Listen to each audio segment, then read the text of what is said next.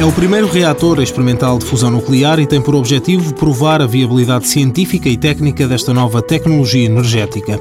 Em causa está uma solução, uma energia limpa, segura e praticamente inesgotável. No projeto estão representados dois terços da população mundial, nos quais se inclui Portugal.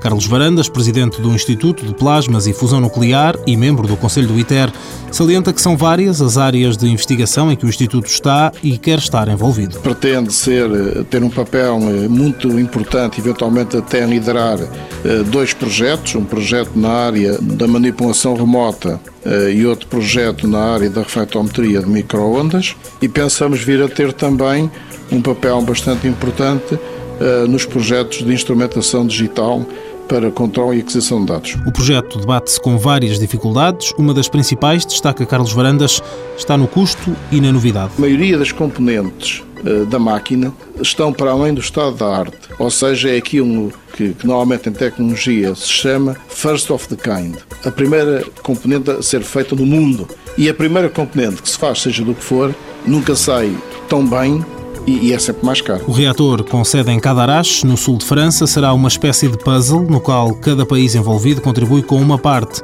O orçamento previsto é de mais de 12 mil milhões de euros. Mundo Novo, um programa do Concurso Nacional de Inovação, BSTSF.